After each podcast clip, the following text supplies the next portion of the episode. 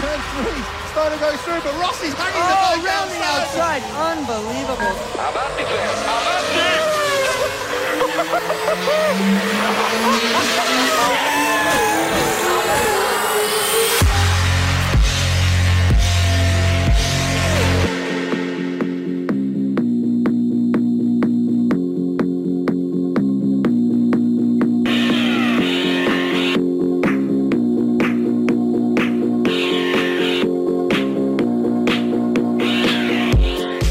Marca Motor Competición con Jesús Poveda.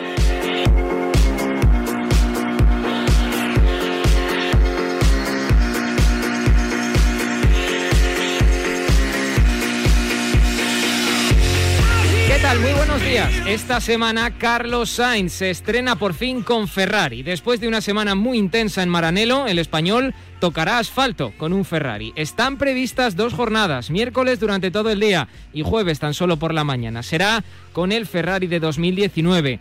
Sebastián Vettel ganó cinco citas con aquel monoplaza y Kimi Raikkonen una, la que por cierto fue la última de su carrera deportiva de momento. Se trata de jornadas fundamentales para adaptarse al modo de trabajo de los de rojo, porque Después, tan solo va a tener otro día y medio para los test de pretemporada de la temporada 2021 de Fórmula 1. Y atención, porque en Red Bull ya tienen las orejas de punta con el nuevo motor de Ferrari. Dice Edmund Marco que Ferrari ha conseguido remontar esos 50 caballos de menos que tenía el año pasado, aunque deja claro, y esto es una cosa típica del doctor, que solo podrán luchar por la tercera posición de constructores como mucho. Lo ha dicho en RTL, por cierto. Y luego está lo de Hamilton. El inglés sigue sin hacer pública su posición de futuro. No se sabe si va a renovar con Mercedes o no. Y está entrenándose muy duro, por lo que vemos en sus redes sociales. Pues bien, hay una información interesante firmada por Gary Anderson, eh, reputado periodista y ex ingeniero británico. El heptacampeón quiere un contrato de varios años y Mercedes solo quiere darle uno. Y además, Luis quiere más sueldo mientras que en el equipo pretenden bajárselo, todo como consecuencia de la pandemia de coronavirus que estamos viviendo y que también ha hecho bajar el presupuesto a prácticamente todos los equipos. Anderson no cree que Russell tenga una opción real de sustituir a Lewis Hamilton la próxima temporada porque dice que dentro del equipo la opinión generalizada dentro de Mercedes es que Lewis se va a quedar al final. Pase lo que pase, se va a quedar. Lo ha dicho el periodista, por cierto, en un podcast, en un podcast llamado The Race. En fin, todo esto en lo que respecta a la Fórmula 1, pero hoy tenemos previsto repasar todo lo que va a pasar también en MotoGP porque hemos tenido noticias este fin de semana. Modificación del calendario de la temporada 2021. Habrá doblete en Qatar para arrancar y se aplaza lo de Termas de Río Hondo y lo de Austin. Por cierto, que también Portimao, el mágico eh, trazado portugués que conocieron los pilotos de MotoGP la temporada pasada, bueno, pues esa va a ser la sesión de apertura de la ronda europea, cuando lo normal y lo habitual era que lo hiciera Jerez hasta ahora. Pero Jerez va a seguir en su misma fecha, ¿eh? 2 de mayo, lo que estaba previsto. Muy interesante todo esto. Por cierto, que esta semana hemos escuchado también a Paul Espargaró en una entrevista para su nuevo equipo, HRC. Compartir equipo con Marc para mí era también uno de los motivos en, por el cual moverme y, venir a Repsol Honda. ¿no? He disfrutado de peleas con Marc en categorías inferiores, me he divertido muchísimo, he, sufrido... Creo que soy mejor porque en muchos, muchos momentos he podido estar luchando con Marc y creo que la mejor manera de sacar el 100% de tu talento y de, sacar los mejores resultados es estar al lado de un tío igual o mejor que tú. Vamos a desgranar esa entrevista y analizar todo lo que dice, los mensajes que manda, ocultos, ocultos o no, con Jaime Martín. Ah, y tenemos en directo también el Rally de Monte Carlo. Conectaremos con los, eh, con los eh, tramos, ya lo sabes, con nuestro Nacho Villarín, que está allí en directo. Esto es Marca Motor Competición con la realización técnica de Raquel Valero. Nosotros abrimos gas.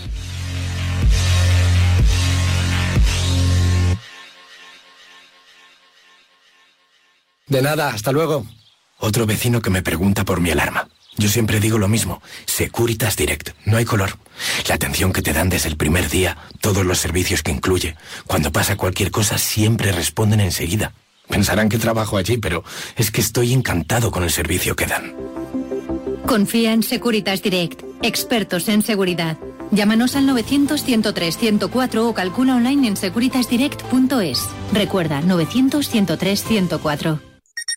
Decía Fouto que íbamos a conocer el acta del partido para ver lo que decía Gil Manzano sobre la acción de Messi. sobre Hay Villa Libre. contenidos deportivos que solo encontrarás en el partidazo de Cope. Sí, ya lo tenemos. Expulsado Leo Messi. Yo creo que van a meterle dos. Dos partidos. Y te digo por qué. A Charles, delantero del Pontevedra, le cayeron dos por un acta redactado casi casi igual. Qué memoria tienes. Golpear De lunes a viernes, de once y media de la noche a una y media de la madrugada, Juanma Castaño y su equipo consiguen que te acuestes cada día sabiendo todo lo que pasa en el deporte. El partidazo de Cope y Radio Marca. Lo damos todo.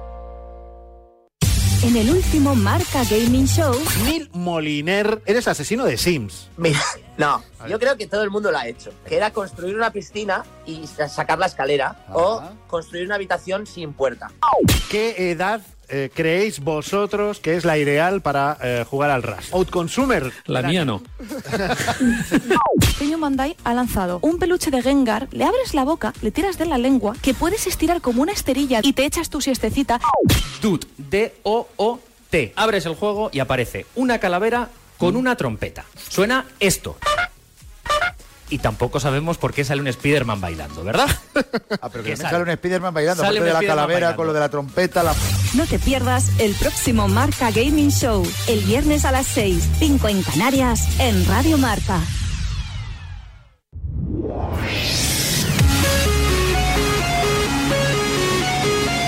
Venga, vamos allá. Ya nos está escuchando nuestro Jaime Martín. Hola Jaime, ¿qué tal? Buenos días. Buenos días. Porque esta semana no solo hemos escuchado a Paul Espargaró, que ahora vamos a desgajar un poco lo que ha dicho, tenemos aquí lo más, los mensajes más destacados, sino que además este fin de semana hemos tenido noticias de última hora con, con MotoGP, porque ha habido una modificación, bueno, una, varias modificaciones en el calendario y vamos a tener empacho de Qatar, por ejemplo.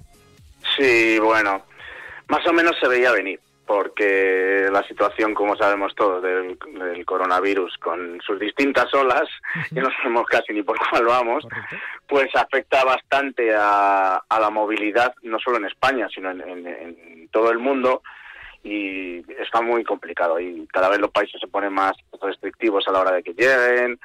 Y bueno, por eso eh, Mundial se ha cambiado en, en su parte inicial y yo te digo que no es descartable que can- cambie más eh, según vaya la evolución de, de toda esta pandemia. Se mantiene el inicio en Qatar, pero es lo que dices tú, eh, será ese 28 de marzo, pero es que van a, van a tirarse allí un mes los pilotos yendo del hotel al circuito, del circuito al hotel y poco más. O sea, porque eh, está previsto que el 5 de marzo eh, sea el test de pilotos probadores, el 6 y el 7 ya rodarían los pilotos oficiales, luego está previsto el, test que ya estaba contemplado del 10 al, al 12 de marzo, y la primera carrera sería del 26 al 28 de marzo. Y además se ha añadido una segunda carrera el fin de semana siguiente, eh, que es el 4 de abril. Con lo cual estarían mm, prácticamente un mes en Qatar. Mm, ¿Por qué se hace esto? Pues para crear una burbuja eh, y que estén todos allí y controlarlos a todos y, y aprovechar que es Qatar, que no hay que olvidar que es eh, una parte importante del Mundial por lo que supone como, económicamente, porque es el circuito que más canon, más dinero paga por albergar una carrera, con lo cual eh, Qatar tenía que estar casi sí o sí. Claro. Eh, da igual que no haya público porque no las gradas normalmente No suelen se estar medio vacías, correcto.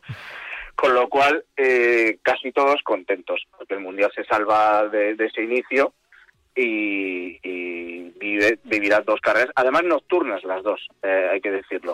Solo en la categoría de MotoGP, las otras dos pues no serán nocturnas. Se va haciendo de noche poco a poco. Sí. Luego se saltaría a Portugal. Sí, que esto es, esto es quiero destacarlo, Jaime, porque normalmente habría la ronda europea Jerez y se ha adelantado Portugal. Se ha adelantado no solo de una forma figurada, sino de una forma literal, porque los oyentes que estén y las oyentes que estén tranquilos que Jerez sigue manteniéndose en, en su, en su día habitual a inicios de mayo. Sí, sí, sí. Esto sucede porque eh, se han aplazado eh, las carreras de Argentina y Estados Unidos en, en Texas, que eran los que tenían que ir a continuación de, de Qatar. Pero te- vemos que llegar a Estados Unidos y a Argentina ahora mismo está muy complicado, eh, todo el dispositivo, y MotoGP ha decidido asegurar viajando desde Qatar ya a Europa y, y entonces hacer todas las rondas en, en Europa, todas las que se puedan. Y aplazar, de momento están aplazados los dos grandes premios de, de las Américas y de Argentina, pero entra en juego el primer circuito reserva, que era el del Algarve, el de Portimao, y en Portugal que tan buen sabor de boca dejó por, a los pilotos de, de todas las categorías eh, cuando se rodó allí en noviembre y como era el primer circuito reserva, pues se, va allí a Portugal. Y luego sí, lo que dices tú, se llegaría ya a, a Jerez eh, la fecha prevista del 2 de mayo, la carrera de Jerez, y de momento no hay más cambios eh, lo que viene después, o sea, desde Jerez a Le Mans, Mugello, Barcelona, eh, Sachsenring, Assen, Finlandia y luego ya el parón veraniego con después Austria, Gran Bretaña, Aragón, Misano y luego ya sí se saltaría a la gira asiática Japón, Tailandia, Australia, Malasia y acabar el 14 de noviembre en, en Valencia. Que es una, lo de la gira asiática es una cosa que el año pasado no se pudo, no se pudo hacer. Bueno, vamos a, a lo que estamos esperando, porque Paul Espargaró ya es piloto HRC, seguimos esperando a la recuperación de Mar Márquez, que de momento se está entrenando, pero sin forzar mucho tampoco ese hombro, si no recuerdo mal, izquierdo, que es el que tiene... ¿Es el izquierdo o es el derecho? Que ahora dudo. Es el derecho. Es el derecho, que es el que tiene todavía eh, maltrecho y todavía lo lleva ahí en cabestrillo, pero Paul Espargaró ha concedido una entrevista a los mm, al equipo de HRC, vamos, a los medios oficiales del equipo, y ha dicho esto. Empezamos por una de las primeras cosas que quiero destacar. Opta a un título mundial. que puedo aportar a Repsol Honda.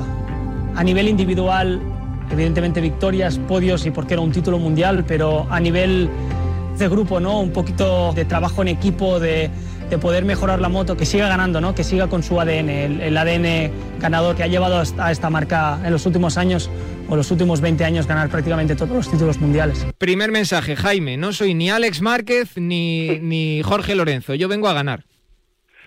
Hombre, está claro. eh, es la oportunidad de su vida. Ha estado muchos años desarrollando eh, la KTM. Ha conseguido que, que los austríacos estén ganando carreras y todo el mundo presupone que el año que viene ya está opta- optando al título.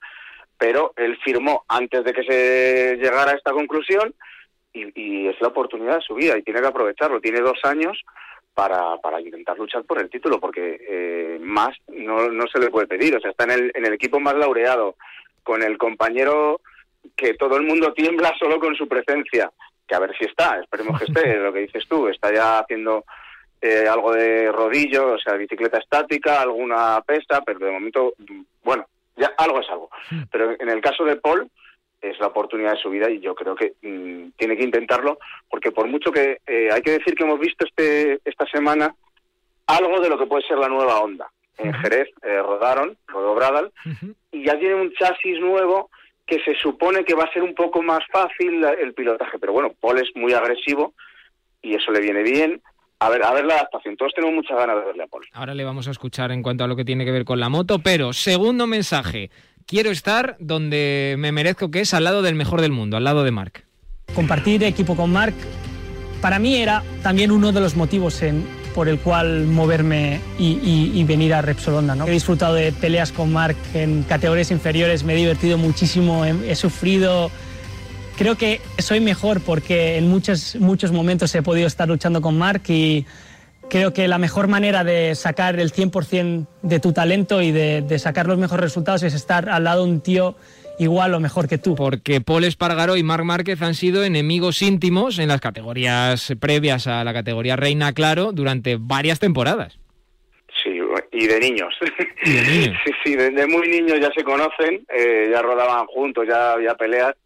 Y bueno, en 2010 el título que gana Mar Márquez de Moto 3, eh, Paul Espargaro está luchando con él y ganando carreras, también perdiendo, con él y con Nico Terol, pues casi hasta el final. Eh, Paul deja sus, se deja sus opciones antes de llegar a, a, Portugal y, y volver a Europa, pero estuvo ahí luchando. Y luego en Moto 2, hasta junio, eh, era líder del mundial. En el mundial que gana Mar Márquez, era, era líder y estuvieron ahí peleando. Eh, hubo una acción muy controvertida entre ambos en, en Cataluña 2012, con una caída y bueno, mm, hay un choque. Pero bueno, han tenido de todo y es cierto que luego eh, no han podido volver a medirse de tú a tú porque Paul ha llevado motos menos competitivas, pero Paul eh, es valiente y se atreve a decir que, que, que puede plantarle cara. Último mensaje, la moto. Pero ¿qué me voy a encontrar? Sin duda una moto difícil. Las motos GP son motos difíciles, no, no, no va a ser fácil. Es una moto pequeña, compacta, motos eh, cortas de ejes, son un poquito más ah, nerviosas, más agresivas. Puede ser un poquito crítica, pero en otros momentos te puede dar un giro muy rápido, un grip muy directo en la mano. Me gusta frenar tarde y he visto en todos los pilotos que se han subido a la onda consiguen frenar muy tarde y con mucha agresividad y eso a mí me favorece muchísimo. Vaya, que la RC213V le viene bien a Paul, no se va a amedrentar como, como otros pilotos.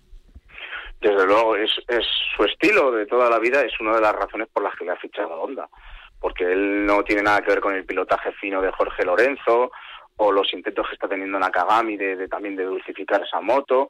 No, no, eh, Paul siempre ha sido agresivo y eso también le costó que su adaptación y su y su rendimiento con la Yamaha cuando llegó a MotoGP pues no fuera eh, del todo bueno porque aquella moto sí exigía ir muchísimo más más fino con, con aquella M1 Eh, ahora por mucho que como vemos eh, Honda esté tratando de hacerla un poquito más pilotable más más más suave pues seguirá siendo una moto crítica como sabe él porque eso es ese es el espíritu de Honda hacer una moto que corra.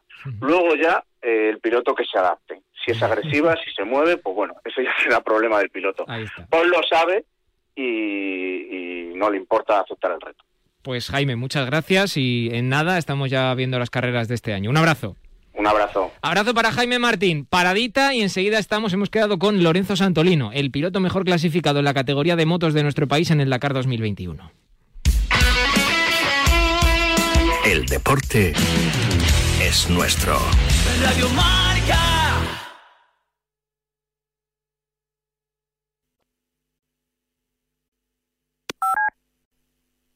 No es normal. No es normal. No debe ser así. No. No podemos acostumbrarnos. No.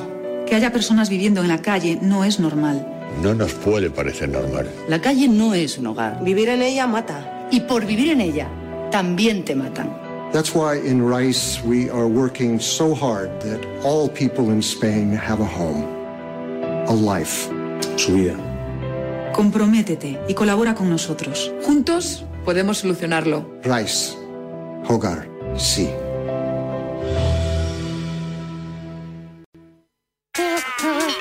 ¿Te has perdido la tertulia de la mañana de a diario o tu programa temático favorito de Radio Marca? No te preocupes, porque no hay nada más fácil que escucharlo donde y cuando quieras en nuestros podcasts. Y los puedes encontrar en radiomarca.com, en la app de Radio Marca, en iVoox y en iTunes. Ya lo sabes, si te pierdes tus favoritos de Radio Marca en directo, escúchanos en podcast en la radio del deporte. En Marcamotor Competición están Lo todos. primero, gracias, Marc. No, gracias a vosotros. hombre. Es el padre de Valentino Rossi. Hola, Graziano, ¿qué tal? Buenos días. Chao, chao, Jorge días. Lorenzo. Hola, Jorge, muy buenas. Muy buenas, ¿cómo Estamos estás? con Jorge Prado. ¿eh? Hola. Soy Jonathan Ray. Good morning. Good morning. Dakar es Nani Roma. Hola, Nani, ¿qué tal? Muy buenas. Hola, ¿qué tal? Todos los domingos a las 11, Marca Motor Competición, con Jesús Poveda en Radio Marca. Ah, y puedes escucharle en cualquier momento en el podcast de Marca Motor Competición.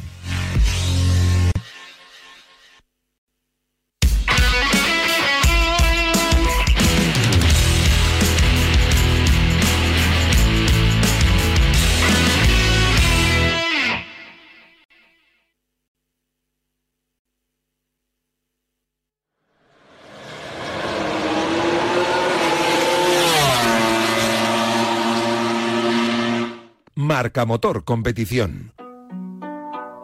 Este 2021 el Dakar nos ha dejado a Lorenzo Santolino como el mejor español clasificado en la categoría de motos y además se ha comprometido para recaudar fondos en favor de la investigación contra el cáncer infantil. Lorenzo Santolino, ¿qué tal amigo? Buenos días. Hola, buenos días. Bueno, eh, no te podemos dar otra cosa que no sea la enhorabuena, macho. Vaya Dakar. Muchísimas gracias. La verdad que sí, estoy, estoy muy contento de, de cómo, de cómo ha ido todo y, muchísimas gracias por esas felicitaciones. Ha sido, sin, bueno, lo primero, y estos son hechos, ha sido el, el piloto español mejor clasificado de, de todo el Dakar. Y luego además yo me atrevería a analizarlo como que ha sido el piloto más regular, sin duda ninguna. ¿eh? Eh, vaya regularidad Y eso que la mecánica que, que tú llevas, la Serco, pues por desgracia no está a la altura de pilotos oficiales con grandes sumas de dinero detrás, ¿no? Bueno, la verdad que, muy contento de la consistencia y la regularidad que he ido teniendo. Y bueno, a nivel de moto estoy muy contento de la moto que me ha proporcionado el equipo. Eh, la verdad que a nivel de fiabilidad hemos estado ahí, eh, tres de tres, las tres motos que han tomado la salida han llegado al final, la única marca que lo ha conseguido. Y bueno, la verdad que nunca he probado otra marca, pero bueno, eh, hay sitios que la velocidad punta es alta, eh, me cuesta estar ahí con ellos, pero bueno, hemos conseguido estar a buen ritmo y, y llegar cada día a la meta sin, sin incidentes, sin caídas, que es lo, lo, importante en este rally también, así que muy contento. Sí, señor. ¿Hubo algún momento en el que pensaras que no ibas a poder terminar tu primer Dakar? No, la verdad que, a ver, siempre hay, eh, tienes ese fantasma, esa duda del Dakar de que muchas cosas pueden pasar, pero la verdad que el día a día lo he ido llevando bien, eh, intentando hacer el trabajo, pero nunca sabes qué puede pasar, una caída, una rotura, incluso aunque no te hagas daño en una caída, pues puedes dañar la moto y no llegar al final. Hay muchas cosas que no puedes controlar, entonces, bueno, yo me focalizo más en intentar hacer bien lo que está a mi alcance y así ir haciendo día a día, ¿no? Y yo creo que ha sido también la clave de, de que luego viniera un buen resultado. ¿Y el año que viene qué? Pues más y mejor, espero. Me seguiré preparando, aprendiendo de los errores que he cometido este año y de las experiencias que he vivido para, como ya hice otros años, aunque no hubiera llegado al final y, y no hubiera conseguido estar en la meta, pues eh, aprender de, esos fallos y, mejorar con la experiencia que he adquirido de, todos estos kilómetros acumulados en el Dakar. Oye, aquí en el Marca Motor Competición Especial Dakar 2021, que teníamos siempre a las 3 de la tarde, justo cuando terminaba la etapa, escuchábamos esa nota de audio que nos enviabas, ¿no? Tú, a través de, esa, de ese grupo que teníamos con la prensa española. Y el último día te noté muy emocionado, sobre todo en ese recuerdo a tu madre, ¿no? Que, que ha estado apoyándote, eh, sin duda, eh, desde se, sea, sea, donde sea donde está, te ha estado dando fuerzas, ¿no? En este Dakar. Sí, la verdad que parece que me han ido guiando este Dakar, incluso en los momentos de navegación de gran caos. Yo, la verdad que estoy muy contento que me he perdido muy poquito, es casi como si, si tuviera una guía, porque prácticamente no he tenido que volver hacia atrás en ningún momento, solo en un día prácticamente y sin perder mucho tiempo. Así que sí, luego es una carrera muy emocional durante ella, que momentos de sufrimiento, momentos que satisfacción cuando vas sabes que vas por el buen camino, momentos que en los que bueno el físico ya va al límite. La verdad que hay muchos altibajos emocionales, pero igualmente tienes que estar siempre muy concentrado en lo que tienes que hacer en cada momento.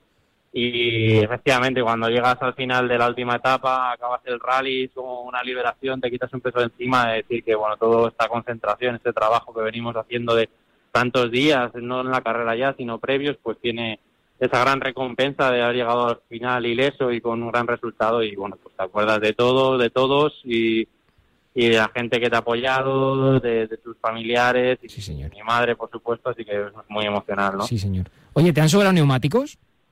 No, ni uno. Es que esto es una de las cosas que hemos tratado. Vimos a Toby Price con esas bridas y la cinta americana en ese neumático trasero. Luego me dijo Laia Sanz que a Jaume Betriu le había sucedido también, que salió en la segunda parte de la etapa maratón con el neumático prácticamente roto. Eh, y estamos en la diatriba. Esto de limitar los neumáticos Está claro que no ha bajado la velocidad a la que habéis corrido, pero ¿tú crees que se, os ha puesto en peligro en mayor medida de lo que lo hacía ya el año pasado? Yo creo que aumentar la seguridad seguro que no la ha aumentado, porque como bien dices, la velocidad mmm, creo que el ritmo ha cambiado poco. A ver, si cronometráramos con una rueda nueva y con estas, seguro que habría una pequeña diferencia, pero lo importante no es eso, es el ritmo que impones. Entonces, el ritmo que impones siempre intenta sacar el máximo con lo que tienes. Y con esto tienes menos tracción y en un momento de riesgo, pues, pues yo creo que pues un poco menos de seguridad. Entonces yo creo que lo van a evaluar. Eh, al final esto quedaba un poco también como mucha estrategia, ¿no? Intentar guardar el neumático, pero como te digo, es complicado en la moto gestionar esto, eh, más allá de cuando sales de las curvas, de intentar pues ser más dulce con la apertura de gas y demás. Entonces yo creo que es una cosa que tienen que volver a pensar si realmente es algo que nos suma o, que nos resta.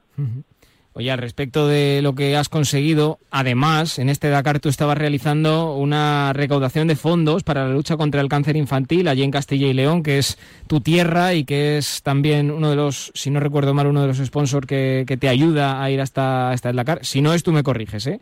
Que te ayuda a ir hasta, hasta allí. Y, No, pa- patrocinador no es, pero sí que es una asociación en la que conocía y que, por ejemplo, uno de mis patrocinadores, Neumáticos Andrés, sí que, sí. que lleva ayudándolos mucho tiempo y bueno, pues eh, de ahí. La verdad que me enteré después de que era también les apoyaba, me decidí esta asociación porque, bueno, el tema de la oncología, pues este año me ha tocado muy de cerca Sí. y, y más la infantil, pues creo que, que se merecen tener una vida mejor eh, o al menos pasar el trago de la mejor manera posible y me gustó esta asociación y por eso decidí el hacer esta, esta donación de toda mi, mi equipación para intentar sacar algo algún aporte económico para ellos y la verdad que están están súper contentos de, de cómo ha funcionado y del resultado que está teniendo. ya ha terminado, terminó el viernes y, y, eh, y este domingo más o menos ya sabes, o, o, bueno, faltará poco para que te lo confirmen, más o menos lo que habéis recaudado, ¿no? Sí, eh, ya acabó la, hace unos días, la, después del Dakar, acabó esta, esta subasta solidaria y la verdad que está en torno a unos 3.500 euros, no sé exactamente el importe, pero la verdad que están sorprendidos y muy agradecidos de, de lo bien que la que se ha aceptado y la gente pues todo lo que lo que ha pujado por, por estos artículos así que yo súper contento no de que de que la gente se haya involucrado haya empujado hayan apostado por por tener algo mío y a la vez apoyar una, una buena causa Lorenzo, si a ti te dicen hace 10 años, en 2011, que ibas a estar donde estás ahora, ¿te lo habrías creído? Hombre, eh, lo hubiera soñado, creído es complicado, ¿no? Porque tienen que pasar muchas cosas para que esto llegue a buen puerto. Y yo creo que, al igual que he hecho en este Dakar, pues lo vengo haciendo muchos años, el intentar ir paso a paso, intentar ser consistente y, y regular en, mi trabajo diario y, y con mi equipo y personas cercanas y todos mis patrocinadores y yo creo que esa ha sido la clave, ¿no? El ir sumando año a año experiencias eh, buenas y malas y es lo que te hace más fuerte y mejor. Así que sí, lo habría, lo, seguro que lo soñé, pero no sé si me lo hubiera creído hace 10 años.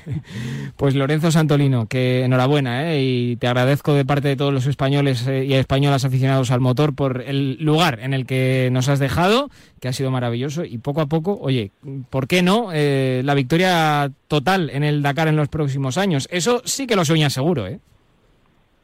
Sí, al final el objetivo es ese. Muchas veces los sueños no se cumplen, pero se trabaja por ellos, así que vamos a seguir trabajando, a ver si este sí se cumple. Como no se cumplen es no trabajando, eso, Eso es seguro. Eso está clarísimo.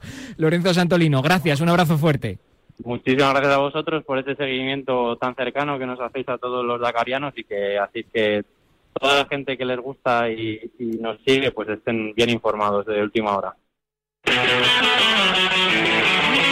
Y nos vamos hasta Monte Carlo, está en marcha, a punto de terminar el- la, cita del World Rally Car. Allí tenemos a Nacho Villarín. ¿Cómo va la cosa, Nacho? ¿Qué tal? Buenos días.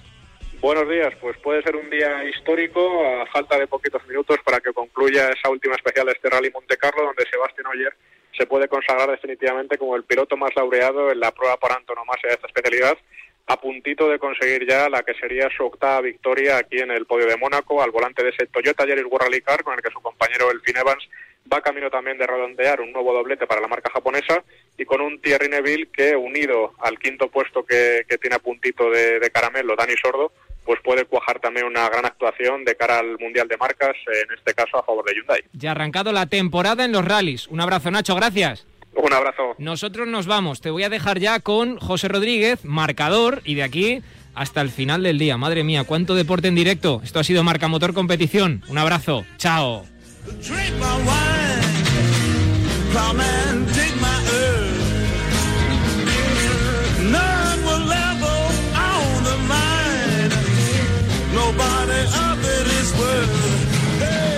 Ahora la Liga Fantasy Marca se vuelve más emocionante con las nuevas ligas Movistar. Crea tu equipo en una de las nuevas ligas disponibles, clasifícate entre los mejores y consigue premios exclusivos cada mes. Podrás ganar una PlayStation 5 con el FIFA 21, camisetas oficiales y mucho más. ¿A qué esperas para unirte a la mejor liga del mundo? Solo en el único fantasy oficial de la liga. Hola, ¿cómo estás? Soy Óscar Martínez y vengo a contarte un notición. Me incorporo a la familia de Radio Marca. Si quieres pasar una mañana diferente, divertida, loca, oye, pero no quieres perderte nada de lo que está pasando, te espero de lunes a viernes a las 11 en Radio Marca.